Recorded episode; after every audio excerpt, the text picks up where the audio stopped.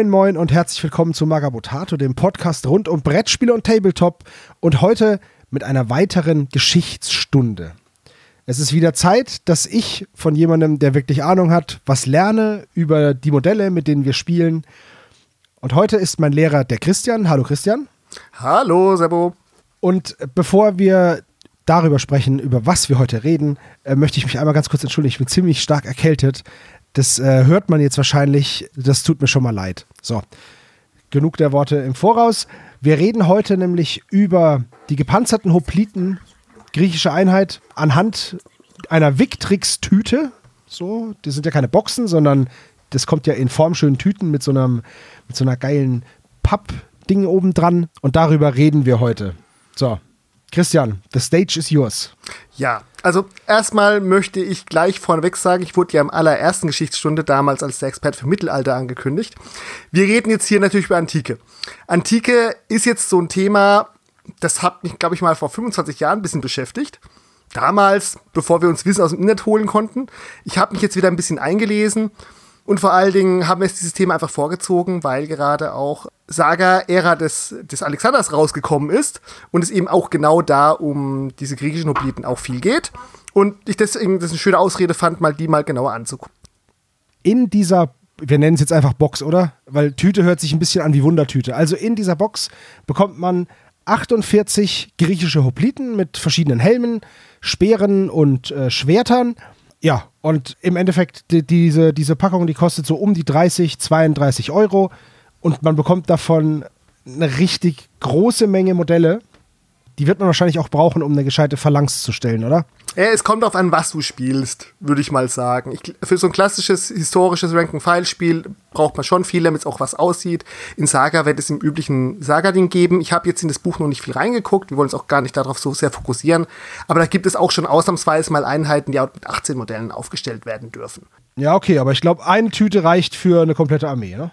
Mm, wenn du nur diese Hopliten stellen willst, ja. Aber das wirst du vermutlich halt nicht tun ich habe mir jetzt genau diese Box auch deswegen geholt, weil es halt einfach verdammt viele Modelle sind und weil halt diese jetzt gerade unterschiedliche Helme hat. Wenn man sich das so anschaut, es gibt halt viele Boxen, die sind auf irgendeinen Stadtstaat spezialisiert. Das ist eine bestimmte Helmform, die die halt typisch hatten. Hier hast du halt querbeet alle Helme, aber wenn du es halt einheitlicher haben willst, musst du halt über diese Gussrahmen variieren. Und ich werde mich über diese Gussrahmen auch nochmal separat wahrscheinlich in dem Blog auslassen. Es ist so ein Gussrahmen, den man liebt zu hassen, weil er wirklich gut ist, er ist sehr scharf gegossen, da sind echt viele Sachen drin, du kriegst wirklich im wörtlichen Sinne viel Bang for the Bucks, weil ich habe ihn jetzt zum Beispiel auch auf der Taktika für 26 Euro bekommen. Wow, das ist ja echt guter Preis. Ja, also da gibt es einfach riesige Unterschiede, ob du bei Vitrix selber aus England halt bestellst oder ob du es halt über die deutschen Zwischenhändler hast. Die haben teilweise sehr unterschiedliche Wechselkursumrechnungen. Jetzt Stand 23.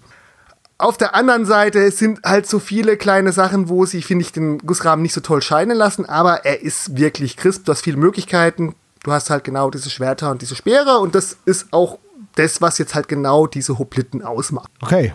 Was mich ein bisschen überrascht hat für so einen Gussrahmen von diesem Alter, ist auch, wie scharf jetzt von denen gerade die Rüstungen gezeigt werden. Wenn wir jetzt da mal so reingucken, also für so einen Hopliten, 5. Jahrhundert vor Christus, 3. Jahrhundert vor Christus, das sind wir in der griechischen Eisenzeit.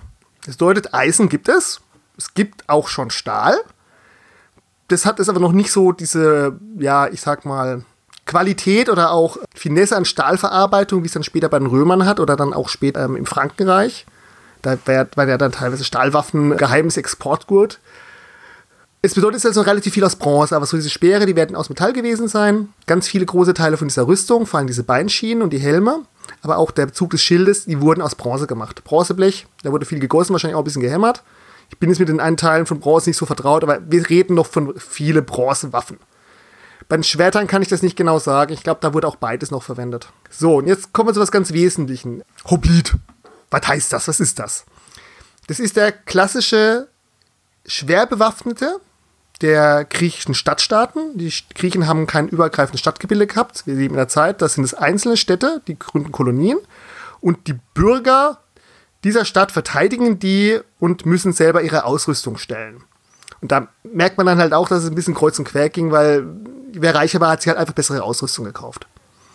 Ja, das ist ja auch, ist ja auch eigentlich verrückt, ne, dass du als Normalbürger, wenn es dann darum geht, dass jetzt irgendwie die Stadt angegriffen wird, dass du dann dir so einen Harnisch überwirfst und da dann in die Schlacht spazierst. Also ich finde das, find das schon verrückt. Das zieht sich aber eigentlich durch die gesamte Geschichte durch und ist eigentlich auch gar nicht so unüblich zu diesen ganzen Rekrutierungsheeren, die wir nach Napoleon haben. Ja, aber für, für also mit dem ganzen Thema der Wehrpflicht. Ja, genau. Das ist, vielleicht ist es auch, weil ich so wenig Ahnung davon habe, mhm. ist es jetzt für mich so eine, so eine Neuigkeit, weil ich dachte, so wie die halt da ausgerüstet sind und haben ja alle einen Schild, alle Speer, alle Schwert und Rüstung. Ich dachte halt, dass das, dass dann diese Stadtstaaten halt Berufssoldaten sich unterhalten haben. Aber wenn das jetzt einfache Bürger sind, die dann halt im Ernstfall ihre persönliche private Rüstung anziehen und dann da in den Kampf ziehen, also das war mir jetzt nicht bewusst. Das erklärt aber natürlich, warum die Schilde alle unterschiedlich bewappnet sind. Weil da sind ja überall, überall verschiedenste Wappen drauf und es ist sehr bunt. Ich dachte halt, das ist ein, dass Hopliten so eine stehende Einheit sind, wie so eine Stadtwache oder Stadtgardisten oder sowas. Also da gibt es solche und solche. Grundsätzlich war das, das hat auch nicht jeder gemacht, sondern Hoplit hat nur derjenige, als Hoplit hat derjenige gedient, der sich das auch leisten konnte. Es gibt diesen schönen Ausdruck der Panoplia, also Pan im Griechischen heißt ja alles. Es bedeutet, das ist der, wo sein ganzes Zeug quasi stellen muss das ist schon eine Investition. Also es waren schon die steuerstarken Bürger. Es waren die großen Bauern, das waren entsprechende Handwerker, das waren keine Sklaven. Also es waren nicht irgendwie die Geringverdiener oder auch nicht irgendwelche Tagelöhner, die wurden dann eher irgendwo bei den Leichtbewaffneten eingesetzt. Den Peltasten, das sind dann die Schleuderer oder die Speerwerfer gewesen. Die haben dann zum Beispiel keine Rüstung gehabt, die hatten nicht so einen großen Schild. Und je nachdem, wo du dann guckst, gibt es natürlich auch professionellere, ja, Probliten. Also ein ganz großes Beispiel dafür ist Sparta. Ja, das wollte ich gerade sagen. Das sind doch auch Hopliten, ne? Auch, genau. Und die Spartaner haben es relativ früh gemacht, dass sie das mit dem Kämpfen ein bisschen professionalisiert haben. Also sie haben zwar dann auch andere Stadtstaaten in der Nähe gehabt, in denen sie verbündet haben, die auch Hopliten gestellt haben, haben aber bei sich ein bisschen anderes System halt aufgebaut. Und da ist zu tief reinzugehen, weil, wie schon gesagt, das, ich habe da wieder viel gewusst und auch wieder viel vergessen bei den Spartanern war das so, die haben sich ein bisschen mehr darauf spezialisiert, dann zu kämpfen und haben dann halt sozusagen ihre Bauern, jeder hat dann so ein paar Bauern gehabt, die für ihn das unternommen haben. Also hier gehen wir mehr in Richtung professionelle Armee. Und das hat man auch gemerkt, weil Sparta war über lange Jahre die dominierende Landmacht in Griechenland. Okay. So, jetzt kommen wir noch auf zwei Sachen, das muss man den Leuten heutzutage ein bisschen bewusst machen weil wir ja immer, wenn wir an Rüstungen denken, so vor allen Dingen an die ganzen spätmittelalterlichen Rüstungen denken. Das ist wirklich nur spät. Die klassische Rüstung für den Hopliten ist die Linothorax, also eine Leinenrüstung. Die haben eine Rüstung aus vielen verschiedenen Sorten Leinen gehabt, die übereinander geklebt waren. Okay. Also die primäre Rüstung war gar nicht eigentlich die Rüstung, sondern vor allem der Schild. Der Schild war nämlich ein ganz schönes schweres Ding. Relativ groß, also ja, es hieß, man kann so sagen, der Durchmesser war etwa vom Kinn bis ähm, zum Knie runter. Es war, ich kann nicht sagen welches Holz, aber die hatten halt Holz unten drunter und haben das nochmal mit Bronze überzogen. Auch eine Sache, die später nicht so typisch ist. Ähm, da hat man ja eher Holzschilde, die einen Schlag aufnehmen sollen. Die haben wirklich sehr, sehr schwere Schilde gehabt, große Schilde. Und die auch noch äh, sozusagen an der Oberfläche nochmal härter gemacht. Dann war halt so dieser Ansatz, du hast halt unten deine bronzene Beinschiene, dann hast du dein Schild und obendrauf hast du deinen Helm. Und der Leinenpanzer, der war jetzt nicht so schlecht, wie man sich das vorstellt. Der hatte halt eine relativ gute, ich sag mal, dämpfende Wirkung halt auch, der konnte Energie aufnehmen. Also es gibt regelmäßig Berichte auch noch in Zeiten von Alexander dem Großen, dass einfach Pfeile im Linothorax stecken geblieben sind, man es dann einfach gut rausziehen konnte. Ach, verrückt. Aber klar, das ist jetzt nicht die Rüstung, die gegen den großen, massiven Stoß hilft. Die primäre Schutzwaffe war der Schild. Okay. So, und wenn man ein Schild hat, man hat viele Leute, die haben vielleicht nicht so viel Zeit zum Trainieren, nimmt man die zweitälteste Waffe, man nimmt einen spitzen Stock, also einen Speer. Und das war bei den Griechen halt diese, ja, etwa zweieinhalb Meter langen Speere. Die hatten vorne eine Spitze, die hatten hinten einen Speerschuh, dass man den auch irgendwo aufstützen konnte. Die meisten hatten noch so ein Hiebschwert oder ein Langdolch dabei. Also wir sind hier Antike. Das bedeutet, Schwerter sind nicht so ausgeprägt, wie sie jetzt später im Mittelalter sind. Also alles viel kürzer, ein bisschen andere Formen. Äh, war das dem Material geschuldet oder was? Ich meine schon. Also ich bin immer sehr vorsichtig mit Bronzewaffen, weil wir reden hier wirklich von der Eisenzeit. Ich meine, ich habe aber auch schon Abbildungen noch von irgendwelchen bronzenen Hiebschwertern teilweise gesehen oder Bronzedolchen. Eisen ist halt schwierig zu verarbeiten also schwieriger als Bronze erstmal gewesen. Und gerade Stahl, dass du den irgendwie härtest, das war Kunst und es war auch ein bisschen Geheimnis. Also ich weiß nicht, ob das bei den Griechen vorkam. Wenn du längere Schwerter gemacht hast, haben die sich teilweise beim Kämpfen verbogen. Ja, das ist ja das, ne? Bronze ist jetzt nicht so hart. Ja, aber die Bronze konntest, war, glaube ich, härter und schärfer und stabiler als einfach so, ich sag mal, eine geschliffene Eisenstange. Weil du halt noch keinen richtigen Stahl hattest. Ja. Und dadurch hat Ja, sich Stahl halt auch verbogen. Wie schon gesagt, Die, die kannten, wahrscheinlich kannte man da auch noch nicht das Härteverfahren und wie man das alles so hinbekommt. Ja, genau. Also deswegen, das müssen wir uns immer im Hinterkopf behalten. Wir sind 500 vor Christus. Gerade waffentechnisch ist ja noch Sachen anders, als wir es in ein paar äh, Jahrhunderten drauf noch erleben werden. Und ja, und so wurde dann gekämpft. Die haben sich dann halt ihren Schild auf den linken Arm genommen, haben ihren Speer in der rechten Hand genommen und dann ist man damit aufeinander losgegangen. Und wie das man bei großen Gruppen so gerne macht, naja, einer allein ist nicht so toll, viele zusammen sind sehr toll, weil du deckst mit deinem Schild ja noch deinen Nebenmann mit. Also das ist diese, diese typische Szene bei 300, wo dann gesagt wird, dass der Schild die Hälfte vom Nachbarn mit verdeckt in der Phalanx. Das war wirklich so. Das war nicht nur cooles Gelaber für 300, sondern das war wirklich so. Das ist wirklich ganz genau so. Und da kommen wir zu einer bisschen verrückten Sache für Griechenland. Wenn man sich Griechenland so mal anguckt, also ich kenne nur zwei Ecken von Griechenland, wenn ich ehrlich bin, aber Griechenland ist bergig. Das ist eine Formation, die ist eigentlich gemacht fürs Flachland. Weil die halt ihre Landwirtschaft in Flachländern hatten. Da kommen wir dann halt auch genau zu dem Problem hin. Das ist eine Formation, wenn du das ein bisschen geübt hast, die Schilde überlappen, du hast vorne deine erste Reihe, du hast hinten dran noch ein paar Reihen. Das funktioniert gut, aber du bist halt nicht besonders beweglich damit. Und vor allen Dingen, du bist halt zur rechten Flanke hin offen. Ja, ja klar. Die Seite, die halt der Äußerste mit seinem Speer nur noch abdeckt, ne? Das war halt im Ende, das war jetzt auch keine schöne Position, oder? Also ganz rechts ist ja, ist ja total blöd. Das ist sogar tatsächlich die ehrenhafte Position. Ja, das war ja klar. Wenn es einen Scheißjob gibt, sagst du einfach, das ist voll ehrenhaft, dann will es jeder machen. Genau. Also, jetzt stellen wir uns diese Dynamik vor. Du hast, das machst du natürlich nicht nur mit einer Reihe, sondern das machst du mit vielen Reihen hintereinander. Das kannst du noch machen mit, du stellst die Leute noch ein bisschen lockerer auf, dass du so einen Mann dazwischen hast, dann bist du noch ein bisschen beweglicher, da kannst auch mal vorrennen. Oder du gehst halt wirklich so, okay, jetzt zweites Glied vortreten oder Hälfte aller Glieder vortreten, Schildwall schließen. Wir machen jetzt die Phalanx. Phalanx halt, heißt Menschenwalze, grob gesagt. Und dann rückt man damit vor und stochert mit seinem Schild. Ist dann halt ein bisschen unbeweglich. Da geht so ein bisschen die Diskussion auseinander, wie das tatsächlich gemacht wurde, weil ganz häufig wird bei den Griechen berichtet, dass man kurz bevor man dann auf den Gegner getroffen ist, nochmal in so einen Sturmlauf verlassen ist, dass man dann noch ein bisschen Schwung reinnimmt. Das ist so ein geschlossenes Schild, weil nicht ganz so einfach. Ich wollte es gerade sagen, du kannst ja nicht hinter dem Schild dann, also so arg schnell rennen geht doch da nicht. Also du, hält, du deckst ja die Hälfte vom Nebenmann, das heißt auch seine Beweglichkeit wird doch eingeschränkt dadurch. Und dann musst du den Speer ja noch über den Schild oder unter dem Schild führen irgendwie. Also Menschenwalze finde ich übrigens ein sehr cooles Wort. Ich wusste nicht, dass Phalanx Menschenwalze übersetzt heißt. Das finde ich ziemlich cool. Aber, und das ist auch sehr treffend, aber ich glaube einfach nicht, dass da eine hohe Geschwindigkeit möglich war. Also die Berichte gehen auseinander. Ich denke, da gab es halt diese zwei Prinzipien. Entweder du hast halt wirklich diese geschlossene Phalanx gebunden. Das ist so ein bisschen die leicht defensivere Aufstellung gewesen und bist dann damit halt koordiniert vorgelaufen und hast dann ordentlich nach vorne gestochen gedrückt. Oder die waren noch so ein bisschen lockerer und sind dann halt in den Gegner ein bisschen reingerammt.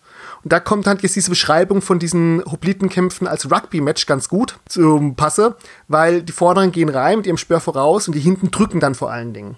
Und jetzt kommen wir jetzt wieder auf diese Sache mit der, mit der rechten Flanke. Also, beziehungsweise, wenn du es beim Gegner siehst, so gesehen dann die linke Flanke. Man hat auf die rechte Seite normalerweise immer seine Elite gestellt.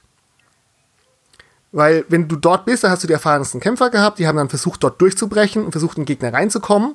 Weil sobald du in den Gegner mal hinten reinkamst oder halt auf seine ungedeckte Seite kamst, also von dir die linke, dann konntest du halt einen Durchbruch machen. Und dann lief es bei den Griechen halt ganz häufig so, wenn die Phalanx halt aufgebrochen war und du hattest noch die Einzelleute mit Speeren, dann hat man sich zurückgezogen. Weil ab dann gab es halt Verluste. Naja, klar, so, eine, so ein zweieinhalb Meter Speer ist ja jetzt auch nicht unbedingt gut im Nahkampf zu benutzen. Also da hast du ja, da hast du ja einfach Probleme. Wenn ich zwei Meter an dir dran stehe, hast du schon ein Problem, mich noch zu erwischen, weil da musst du so weit nach hinten ausholen. Ja gut, dafür hast du in der Phalanx halt auch nochmal das hintere Glied. Ja gut, klar, aber ich meine ja, wenn das jetzt aufgebrochen hat, ne? Also wenn das jetzt, wenn du jetzt da in die, vom, von meiner Sicht, vom, vom Gegners Sicht, jetzt linke Seite, wenn du da rein gekommen bist irgendwie, dann war es halt schwierig. Mhm. Was ich mich frage, ist, warum die den Abschlussspieler auf der rechten Seite nicht einfach irgendwie anders bewaffnet haben. Du meinst mit dem Hiebschwert oder so? Naja, zum Beispiel, warum hat, also die haben ja ihren Schild immer in der linken Hand, aber es wird ja damals auch schon Rechtshänder gegeben haben und Linkshänder, dass man das einfach dann wechselt und den Schild praktisch außen trägt und dann, weißt du, was ich meine? Ja, ich kann es mir gut vorstellen, du bräuchst halt relativ viele davon.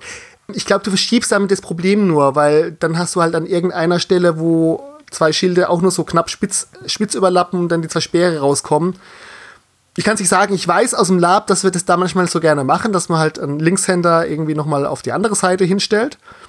Wir reden jetzt aber halt hier nicht nur von ein paar einzelnen Leuten, sondern wir reden halt wirklich von einer großen Formation. Und das, selbst wenn die jetzt weg wären, hast du am Rest immer noch das gleiche Problem. Also dann hättest ja, du sozusagen eine dünne Schicht, die dich davor schützt und hinten drin hast du dann wieder viel weiche Menschenleiber. Okay. Also wir haben jetzt festgestellt, es ist eine Formation und die hat überraschend gut funktioniert. Also auch gegen überlegene Gegner, auch gegen gegnerische Bogenschützen, Schleuderer, Speerwerfer, auch gegen Kavallerie. Wir müssen uns zu dem Zeitpunkt überlegen, Kavallerie ist noch nicht so arg hoch entwickelt. Es gibt noch keine Steigbügel, lange Stoßlanzen, sowas gibt es nicht. Kavallerie sind vor allen Dingen Leute, die irgendwo schnell hinreiten können und dann ähm, auf Sachen draufhacken.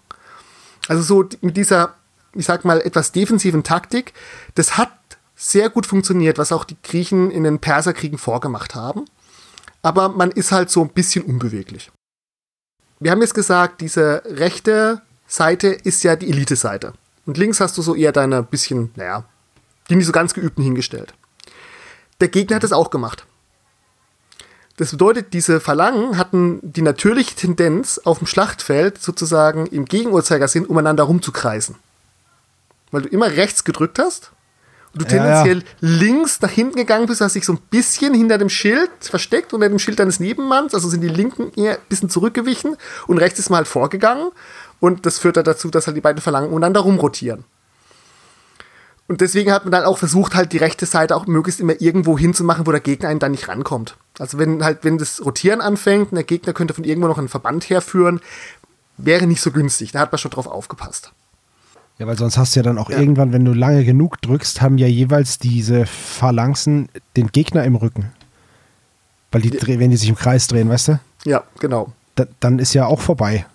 Genau. Also klar, für sowas hätte man manchmal vielleicht noch ein zweites Treffen aufgestellt oder noch ein paar Leit Einheiten, die ein bisschen zurückbleiben und dann verstecken. Aber die wesentliche Taktik zu dem Zeitpunkt war schon eher, wir stellen alles in diesem massiven Block der Phalanx auf und haben noch so die Leichtbewaffneten, die vielleicht das Gefecht eröffnen und paar Reiter, die das vielleicht noch absichern, aber Reiter in so eine Phalanx, die kamen nicht rein. Also das wäre dann, wenn die Flanke da ist oder wenn äh, irgendwo die aufgelöst ist, ja okay, aber vorher keine Chance. Ja, interessant. Hätte Gut. ich nicht gedacht, dass das doch so ein massiver Wall ist. Weil viel ist es ja nicht. Ein Schild und ein Speer. Also. Schild ja. und ein Speer und halt die, die Beinschiene und der ja. Helm. Es war schon, also es ist schon, schon Kopf bis Fuß, ist es schon eine Rüstung. Gut, die haben Sandalen getragen. Also vielleicht hast du einen anderen immer in den Fuß gestochen. okay. Wer ist so, wer ist so das Häufig, häufigste Verletzung blauer C. Möchte ich nicht wetten, aber was man so hört, das, da gehen wir jetzt ein bisschen vom Thema weg. So brutal es auch ist, wenn zwei Menschenwalzen aufeinandertreffen. Die Griechen waren später sehr entsetzt von den wie blutig die Schlachten gegen Römer waren, weil die Römer waren ja so eher ein bisschen die, die Messerstecher, die im Nahkampf mit ihren kurzen Stichschwertern draufgestochen haben. Wenn die Griechen ihre langen Speere hatten, damals dann sogar noch später noch längere Speere.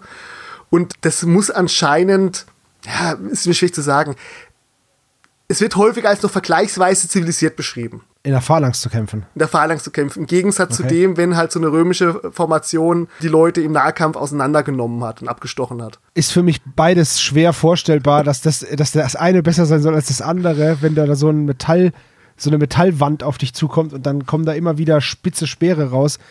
Ist, glaube ich, auch nicht angenehm. In gar keinem Falle. Aber das ja. haben die ganz gut hinbekommen, die haben damit die Perser abgewehrt und diese griechischen Hopliten sind vor allen Dingen dann halt auch gegen andere griechische Hopliten angetreten, also gerade in dieser sehr klassischen Phase. Insoweit okay. hat das genau hat sich deswegen das mit dieser Phalanx, mit diesem, Tan bis diesem Tanzen und auch diesem Rugby-Match, man sagt, wenn man die vorderen stehen halt mit ihrem Schild und ihrem Speer und die hinteren drücken und irgendwann hast du genug Momentum, die Phalanx des anderen aufzubrechen. Das hat schon funktioniert. Okay. Berühmteste Schlacht wahrscheinlich die Schlacht an den Thermophylen, oder? Gegen die Perser? Das war ja eigentlich ein ein absolutes, naja, Rand, Randgefecht, wenn man das so sagt. Also ja, durch 300 ist es bekannt geworden. Das war ein Randgefecht, das auch, ich sag mal, heroisch viel verbrämt wurde. Also da okay. müssen wir einfach im Hinterkopf behalten, klassische griechische Antike, da gibt es zwar teilweise viele Quellen, teilweise wurden die aber auch später aufgeschrieben und da ist einfach auch, sind Jahrhunderte an Heroisierung und Geschichtsfälschung auch drauf. Also der ganze Abwehrkampf von den Griechen gegen die Perser wurde halt ganz lange dann auch symbolisiert mit der halt der Abwehr ähm, der westlichen Zivilisation gegen die Horden aus dem Osten. Ah, okay. Kann man halt so auch nicht stehen lassen, weil da, wo die Griechen ihre großen Entwicklungen gemacht haben, war vor allen Dingen in Kleinasien, wo sie unter persischer Kontrolle waren. Und genauso, dass halt auch zum Beispiel, die, als zum Perser zum ersten Mal geschlagen wurden, Schlacht von Marathon, das ist halt auch diese athenische Sache, wo sie gemacht haben, ja, bevor ihr ganzen Spartaner und die anderen Griechen euch mal gegen die Perser angefangen habt zu wehren, da haben wir sie schon mal geschlagen gehabt. Deswegen habe ich mir zwei Sachen rausgesucht. Ja. Die zwar auch bekannt sind unter den Leuten, die sich damit interessieren, aber nicht jedem so, ich sag mal, der breiten Öffentlichkeit nicht so bekannt sind. Also, wir wollen heute über diese griechischen Söldnerhopliten, so heißt ja die Box ja, reden. Und deswegen habe ich mir eine Anekdote rausgesucht. Und zwar, wie es halt so häufig ist, nach dem Großen Krieg, das war in Griechenland der Peloponnesische Krieg, wo sich Sparta gegen Athen durchgesetzt hat über längere Zeit. Was ist, wenn der Krieg vorbei ist? Du hast doch verdammt viele Leute unter Waffen. Die wollen vielleicht alle nicht in ihr ziviles Leben zurückkehren. Also hast du potenziell viele Söldner, die suchen Arbeit. Und das hat zu dem Zeitpunkt sozusagen der, der Unterkönig oder der halt der Satrap von Kleinasien im Perserreich so ausgenutzt. Der hatte nämlich zwar auch einen, durchaus ein Recht in der Thronfolge, war jetzt aber nicht unbedingt der nächste Großkönig der Perser geworden.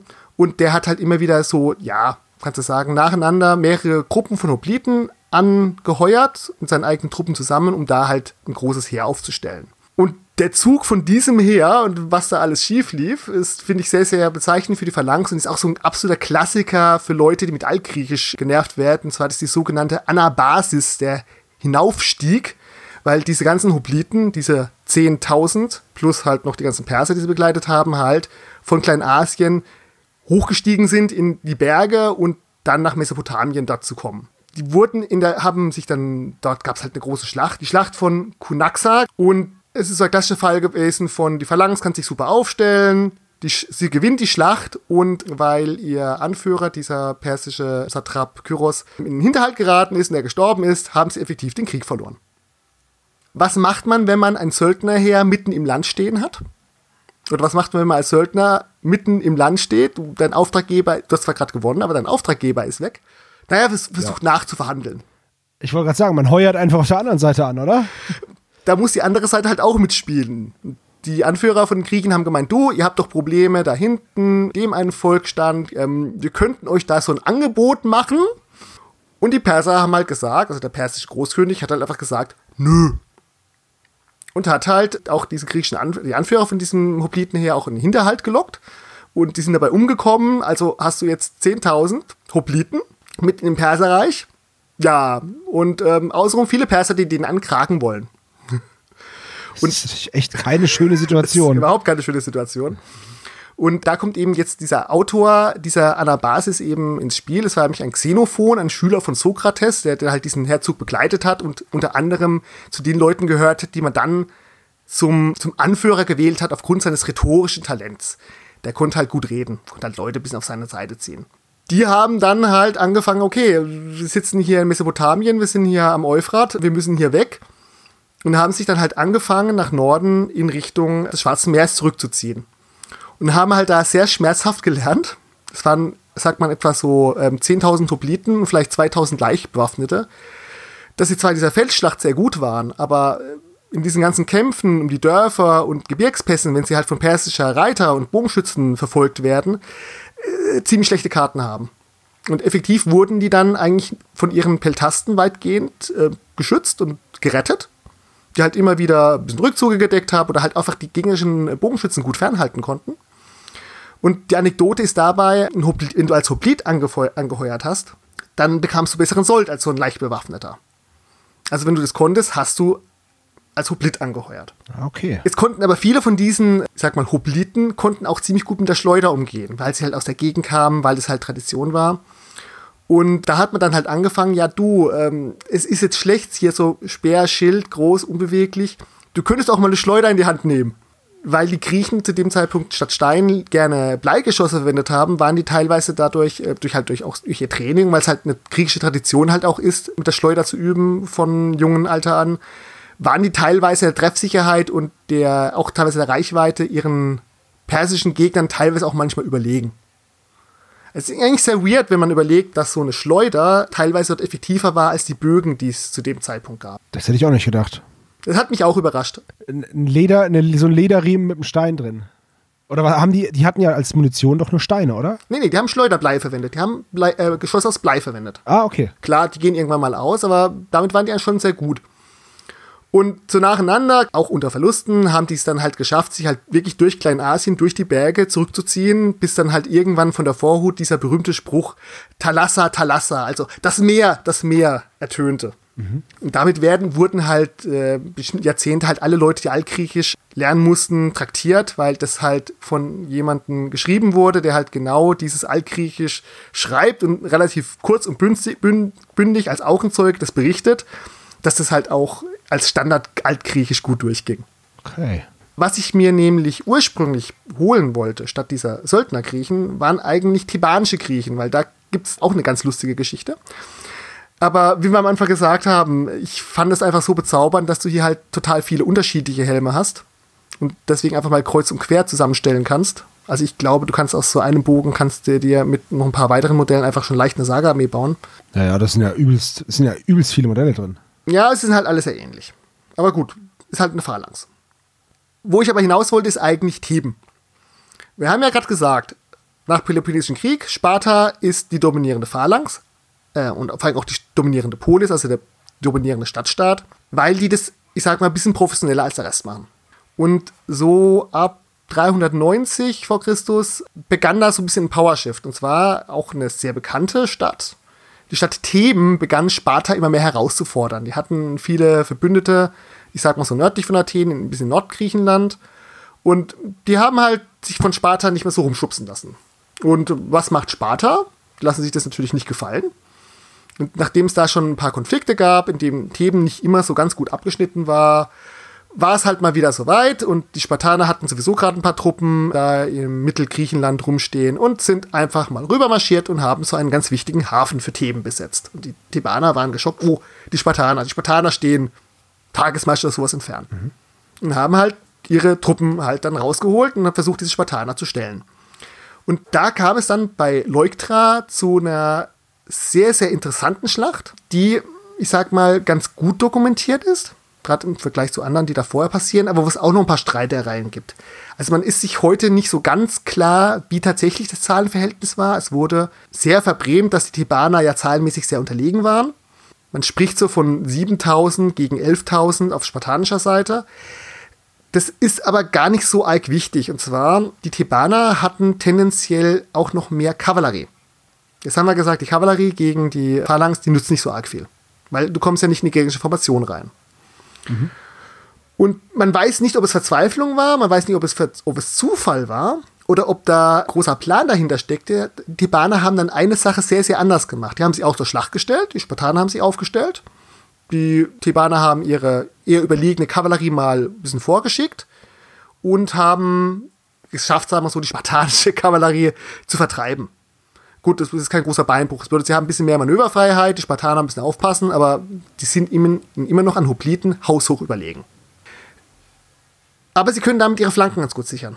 Und bei den Thebanern, man weiß nicht, ob es Zufall war oder ob ein großer Plan dahinter steckte, aber ihre, erstens ihre besseren Einheiten standen zu dem Zeitpunkt ungewöhnlicherweise auf dem linken Flügel. Mhm. Und zum anderen hatten sie diesen linken Flügel auch noch verstärkt. Also es waren dort gerade sehr, sehr viele Einheiten. Die hatten also einen ganz, ganz schwachen rechten Flügel, aber einen sehr starken linken Flügel.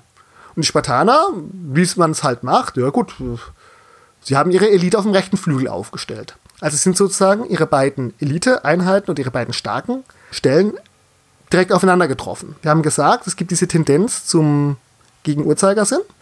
Also sind die Spartaner auch mit ihrer Elite vorgestoßen während die Thebaner auch mit ihrer Elite vorgestoßen sind und sich die anderen Seiten noch nicht unbedingt begegnet waren. So, jetzt haben wir gesagt, die Thebaner haben ihren linken Flügel sehr verstärkt aufgestellt. Das führte dann zu einer sogenannten schiefen Schlachtordnung. Oder für den geneigten Wargamer heute, die Thebaner haben auf verweigerte Flanke gespielt. Ha. Denn ihre rechte Flanke kam gar nicht zum Einsatz. Die ist gar nicht in Kontakt gekommen, weil die Spartaner links, die haben, also ihren Gegenüber, waren ja noch bisschen zurückhängend. Die haben ja gewartet, dass der andere Flügel angreift. Das bedeutet, dass die beiden Eliteeinheiten sind direkt aufeinander getroffen. Und weil die Thebaner ihren Flügel halt stärker aufgestellt hatten, sind sie durch den durchgebrochen. Okay. Also entweder ist es ein Riesenzufall oder ein richtig guter taktischer, ein gutes taktisches Manöver. Deswegen, darüber streitet man sich, weil es ist sozusagen die erste Schlacht, die unter einer schiefen Schlachtordnung geführt wurde. Vorher ist man einfach eher direkt aufeinander getroffen, hatte diesen eingespielten Tanz, wie man es so schön sagt. Die Thebaner haben es halt geschafft, trotz globaler Unterlegenheit, lokalen Überlegenheit zu haben und haben da an der Stelle halt die Spartaner weggefegt und durchbrochen. Wir haben blöd geguckt und die Spartaner haben sich zurückgezogen. Weil die Thebaner halt auch die Kavallerie hatten, konnten die Spartaner nicht ausnutzen, dass sie vielleicht noch ihre anderen Truppen heranführen könnten, weil ihre Formation war ja aufgebrochen. Die thebanischen Flanken waren mit der Kavallerie ja gesichert. Das spricht alles für einen großen Plan. Auf der anderen Seite, äh, die Thebaner haben die Spartaner auch nicht verfolgt. Das spricht dann wiederum eher so ein bisschen dafür, dass es, ups, was ist denn hier passiert? Ja, ich wollte gerade sagen, das ist so ein bisschen von der eigenen, von der eigenen Überlegenheit überrascht. Aber deswegen, Schlacht von Leukta wird halt deswegen dann hervorgehoben, weil es halt eine wirklich taktische Wende war. Also wir sagen, schiefe Schlachtordnung, dass du sagst, du schwächst bewusst eine Seite, um eine andere Seite stärker zu machen. Um damit halt mehr Stoßkraft zu kommen, weil hm, mehr Leute, mehr Menschenwalze, mehr Rugby-Match sind halt da an der Stelle durchgebrochen. Du hast halt dieses Prinzip von Konzentration. Du sagst, okay, ich hab, bin zwar nicht überall überlegen, ich kann aber an einem Ort überlegen sein was auch ganz viele Sachen später auch immer wieder nochmal ausgepackt wurde, ist da auch zum ersten Mal aufgetreten. Wo man sich ein bisschen streitet, ist, war das schon ein Gefecht unter verbundenen Waffen? Zu sagen, dass du gesagt hast, man hat sinnvoll Kavallerie und Infanterie äh, miteinander kombiniert. Kann man sich streiten. Das ist wahrscheinlich mhm. später noch ausgeprägter gewesen. Das spricht so ein bisschen für diese Zufallstheorie. Aber die Baner haben es halt geschafft dadurch, dass sie beweglicher waren, mit mehr Kavallerie und die spartanische Kavallerie vertreiben konnten, zumindest auch ein bisschen das Schlachtfeld mehr zu diktieren und auch, wie es denn weitergeht. Aber was hatte das jetzt für Auswirkungen? Jetzt hast du das ja einmal mitbekommen. Also es wird ja, es wird ja jemand davon berichtet haben. Aber dann, ja. das ist doch, das ist doch ein, ein Einmaltrick, der funktioniert doch nicht nochmal. Das ist eine gute Frage, aber es ist seitdem häufiger aufge also dann häufiger gemacht worden, bis auch in die Neuzeit. Und da sind wir dann halt bei Schlachtballett. Vorher war es, wir stellen alle auf und alle rücken vor. Jetzt ist so ein bisschen, okay, du stellst so auf, ich stell so auf. Da geht es halt darum, wer kann den anderen irgendwo besser hinverlegen. Und es hat auf jeden Fall einen Ruf von Theben begründet, weil für die nächsten paar Jahrzehnte waren die Thebaner dann die dominierende Macht, weil es, es ist ihnen gelungen, Sparta im Felde zu schlagen. Das ist vorher ganz selten passiert. Also der ganze mhm. Peloponnesische Krieg lief darauf hinaus, dass die Spartaner kämpfen wollten und die Athener gesagt haben, nö, du, auf Landkrieg haben wir jetzt gerade nicht so richtig Bock wir machen lieber ein bisschen Seekrieg. Und wenn ihr zu uns kommen wollt, ja, dann sollt ihr uns belagern. Also die Spartaner waren einfach im Felde lange nicht geschlagen worden. Und das war halt, die haben halt dadurch halt einen massiven Reputationsfluss gehabt. Dazu kommt ja noch, es ist ja nicht nur Sparta, sondern es ist immer Sparta und andere Städte und Theben und andere Städte. Die Thebaner mhm. haben gezeigt, die Spartaner sind schlagbar. Und wenn viele andere Städte sich gegen Sparta verbünden, dann nutzen denen ihre wirklich gut trainierten Soldaten halt auch nicht so viel. Dann hast du halt einfach überlegen. Also es war immer auch viel, ich denke, viel diplomatisches Tanz da dabei. Welches ist die dominierende Stadt und wer kann die anderen Städte im Zweifel schützen? Das war jetzt auch ein relativ großes Aufeinandertreffen. Sonst haben da ja manchmal, so gab es ja solche Überfälle, wo dann halt mal vielleicht tausend Truppeliten aufeinander getroffen sind. Das sind ja jetzt ein bisschen, ja, einfach nur mal größere Zahlen gewesen. Also auch, dass es eine große Schlacht war. Mega interessant. Ja. Allerdings kann man da jetzt auch gleich von Theben auf das Ende der Thebaner kommen. Also, weil Theben wurde dann, weil es die Führungsmacht war, auch relativ bald von der anderen Seite herausgefordert und ähm, nachdem die dann nicht so, ja, sich untergeordnet haben, dann auch irgendwann zerstört. Dann kommen nämlich in das Zeitalter von Mazedonien, also die Makedonen. Das war dann der Vater von Alexander dem Großen, der quasi Griechenland unterworfen hat. Und der hat halt dann noch mal eine Revolution gemacht. Der hat gesagt, du, das mit den langen Speeren und mit dieser tiefen Staffelung ist eine super Idee das treiben wir jetzt mal auf die Spitze. Hat also die Schilde verkleinert und hat den Leuten fünf Meter oder vier Meter lange Speere gegeben. Die muss man dann mit zwei Händen halten. Man hat da keine Hand mehr, um ein Schild zu halten, also wurde das Schild nur noch auf den Oberarm festgebunden. Und damit sind wir dann bei der makedonischen Phalanx, die mit der Sarissa gekämpft hat. Sarissa wie in Sarissa Precision. Ganz genau, mit der langen Aha. Lanze. Und das waren dann die Armeen, mit denen dann Alexander durch Kleinasien gewalzt ist. Und auch der erste Vorgeschmack auf, was später dann in der frühen Neuzeit Pikiniere gemacht haben. Hat ein paar andere Nachteile, aber da kommen wir vielleicht mal drauf, wenn ich Lust hätte, über Römer zu reden. Das kommt bestimmt. Bestimmt hast du mal Bock, über Römer zu reden, oder? Römer sind nicht so mein Fall, aber ich habe es auch die Griechen jetzt nur aus aktuellem Anlass vorgezogen. Okay. Wenn wir jetzt über Thebaner und ihre Elite gesprochen haben, gibt es da noch eine sehr lustige Anekdote. Und zwar, die, die Spartaner waren ja alle elitär, wie wir aus 300 wissen, weil sie einfach mehr trainieren konnten. Aber auch die Thebaner hatten eine sehr legendäre Einheit, die auch als ungeschlagen galt, bis halt die Mazedonen dann irgendwann kamen und sie ausgelöscht haben, muss man so deutlich sagen. Und zwar ihre sogenannte unsterbliche Schar. Die unsterbliche Schar, wie du es so gemeint hast, galt als, ja, das war als, galt als die Stadtgarde. Und die Besonderheit war, die unsterbliche Schar galt als so unschlagbar, weil sie aus 150 Liebespaaren bestand. Okay. Und das heißt halt so verbrämt, dass halt zwischen die zwei Liebenden halt kein anderer Mann dazwischen treten konnte. So fest haben sie auf ihrer Seite gekämpft. Ah, schon, schon sehr poetisch, ne? Genau. Ist es denn verbrieft oder ist das nur so eine Geschichte, die darüber erzählt wird? Also, wenn es nur eine Geschichte wäre, tun sie sehr, sehr viele Quellen wiederholen. Okay. Die Griechen hatten ja sowieso, was ähm, Homosexualität angeht, ein bisschen anderen Umgang. Das war bei denen auch durchaus guter Ton. Also vor allen Dingen in so, ich sag mal, ja, Tutor-Verhältnissen, dass halt der ältere Mann den jüngeren Mann unter seine Fittiche genommen hat. Aber ja. da reden wir jetzt einfach halt von dieser Einheit, die halt legendär aus diesen homosexuellen Pärchen bestand und als ziemlich unschlagbar galt. Es lag vermutlich auch daran, dass sie es halt einfach Berufssoldaten waren. Okay. Die waren abgestellt, die waren fürs Kämpfen ausgebildet, die haben wenig anderes gemacht. Und sie hatten halt auch, ich sag mal, eine hohe Moral, eine hohe Einheitenkohäsion, die gesagt haben, ja, wir sind die Elite, wir sind was Besonderes. Wir sind die unsterbliche Schar und das hat halt zu einer hohen Identifikation geführt. Aber ist, finde ich, so eine ganz lustige Anekdote, wenn man so die ganze griechische Antike ausholt. Weil, als ich jetzt auf der Taktika mich mit Leuten unterhalten habe über Ära des Alexanders und sie mich gefragt haben, was ich denn im ehesten aufbauen würde, war man da auch ganz schnell, ja, eigentlich schon Griechen, ja, und was für Griechen? Da gibt es ja unterschiedliche. Ja, auf Thebada wäre nicht schlecht. Oh ja, ich wollte schon vor zehn Jahren eine unsterbliche Schar aufbauen. Also ich finde es eine, wenn das wirklich so war, finde ich das eine richtig coole Einheit. Das erinnert mich ein bisschen an Game of Thrones, an diese Unsullied, Ja. die ja auch so eine Elite-Speerkampftruppe war. Aus diesen, es waren glaube ich alles Kastraten. Eunuchen. Eunuchen, genau. genau. Eunuchen. Und das, da, daran erinnert mich das. Und ich finde es cool, dass es dafür ein, es ist natürlich was komplett anderes, aber dass es dafür ein ähnliches Vorbild gibt. Das finde ich schon cool. Ja, ist durchaus auch nicht unähnlich, weil also gerade die, die Unsullied mit Game of Thrones ja auch sehr, sehr ähnlich beschrieben werden. Also auch genau diese Speerschildformation, Ja. Die sich auch nicht, nicht insofern nicht zurückzieht und auch Verluste, Verluste halt auch aufnimmt. Weil wenn so eine Formation halt irgendwo steht, die kriegst du auch nicht unbedingt so leicht weg, Ja. wenn die jetzt nicht irgendwie aufbricht. Also reden wir jetzt, wir reden jetzt hier von 300. Also das sind nicht so arg viele, damit kann man schon was sperren. Die können schon einer ähm, Armee ein bisschen Rückgrat geben, aber das ist jetzt nicht allein die Einheit, die die Schlacht gewinnt, aber eventuell diejenige, die sie halt entscheiden kann. Es reicht auf jeden Fall für einen Film. Genau. Und bitte vergessen wir alles, was wir jeweils über 300 gelernt haben, weil das ist die Verfilmung eines Comics. Äh, richtig, ich weiß, ich weiß. Es Die waren auch, also es ist, es gab eine Schlacht an den Thermophylen, das stimmt schon, so viel weiß Ja. ich. Das habe ich mir nämlich dann auch mal angelesen. Aber die Zahlen stimmen auch nicht. Also weder waren das 300 noch waren das auf der anderen Seite so viele.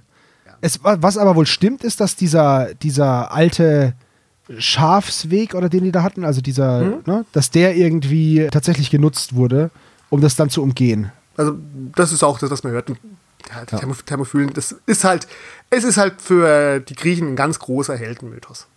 Ja, ist ja okay. Also es ist ja auch, es ist ja auch ein cooler Film und wenn das wirklich so gewesen wäre, wäre es halt auch ein, eine richtig coole Schlacht gewesen. Aber da merkt man halt auch, es wird halt gerne ein bisschen übertrieben, Ja, wie viele Gegner man gegen, gegen sich hatte. Ja, allen natürlich, Seiten. natürlich. Das ist klar. Ja, okay. Gut. Gibt es sonst noch was zu sagen zu dieser coolen Einheit? Nichts, was mir bekannt wäre, wie schon gesagt. Antike ist nicht mein Steckenpferd, Mhm. aber ich habe mich mal vor Jahren mit beschäftigt gehabt und jetzt war es auch aktuell anders, haben wir es einfach mal wieder rausgekramt. Und ich fand es lustig, mich mal genau auf diese zwei Seiten zu fokussieren. Einerseits Leuktra, weil es halt wirklich so eine taktische Wende war. Auf der anderen Seite, wenn wir schon Söldner-Griechen haben, dann können wir auch mal über den Söldnerzug der Griechen reden, der sehr gut dokumentiert ist durch Augenzeugen und wo man einfach mal gesehen hat, was so eine Phalanx alles nicht kann. Ja, dann vielen, vielen Dank für diesen Unterricht. Bitte gerne. Wir sind wahrscheinlich sogar, ja, es ist jetzt eh Unterrichtsende. Wir sind ungefähr bei einer Dreiviertelstunde angelangt. Ich würde sagen, ich gehe jetzt in die Pause und denke nochmal über das nach, was ich gerade gelernt habe. Christian, vielen Dank, dass du mich erleuchtet hast. Die Box und alle, alles, worüber wir geredet haben an Shownotes, das findet ihr unter dem Podcast. Und dann sage ich vielen Dank fürs Zuhören und bis zum nächsten Mal. Tschüss. Bis zum nächsten Mal. Tschüss.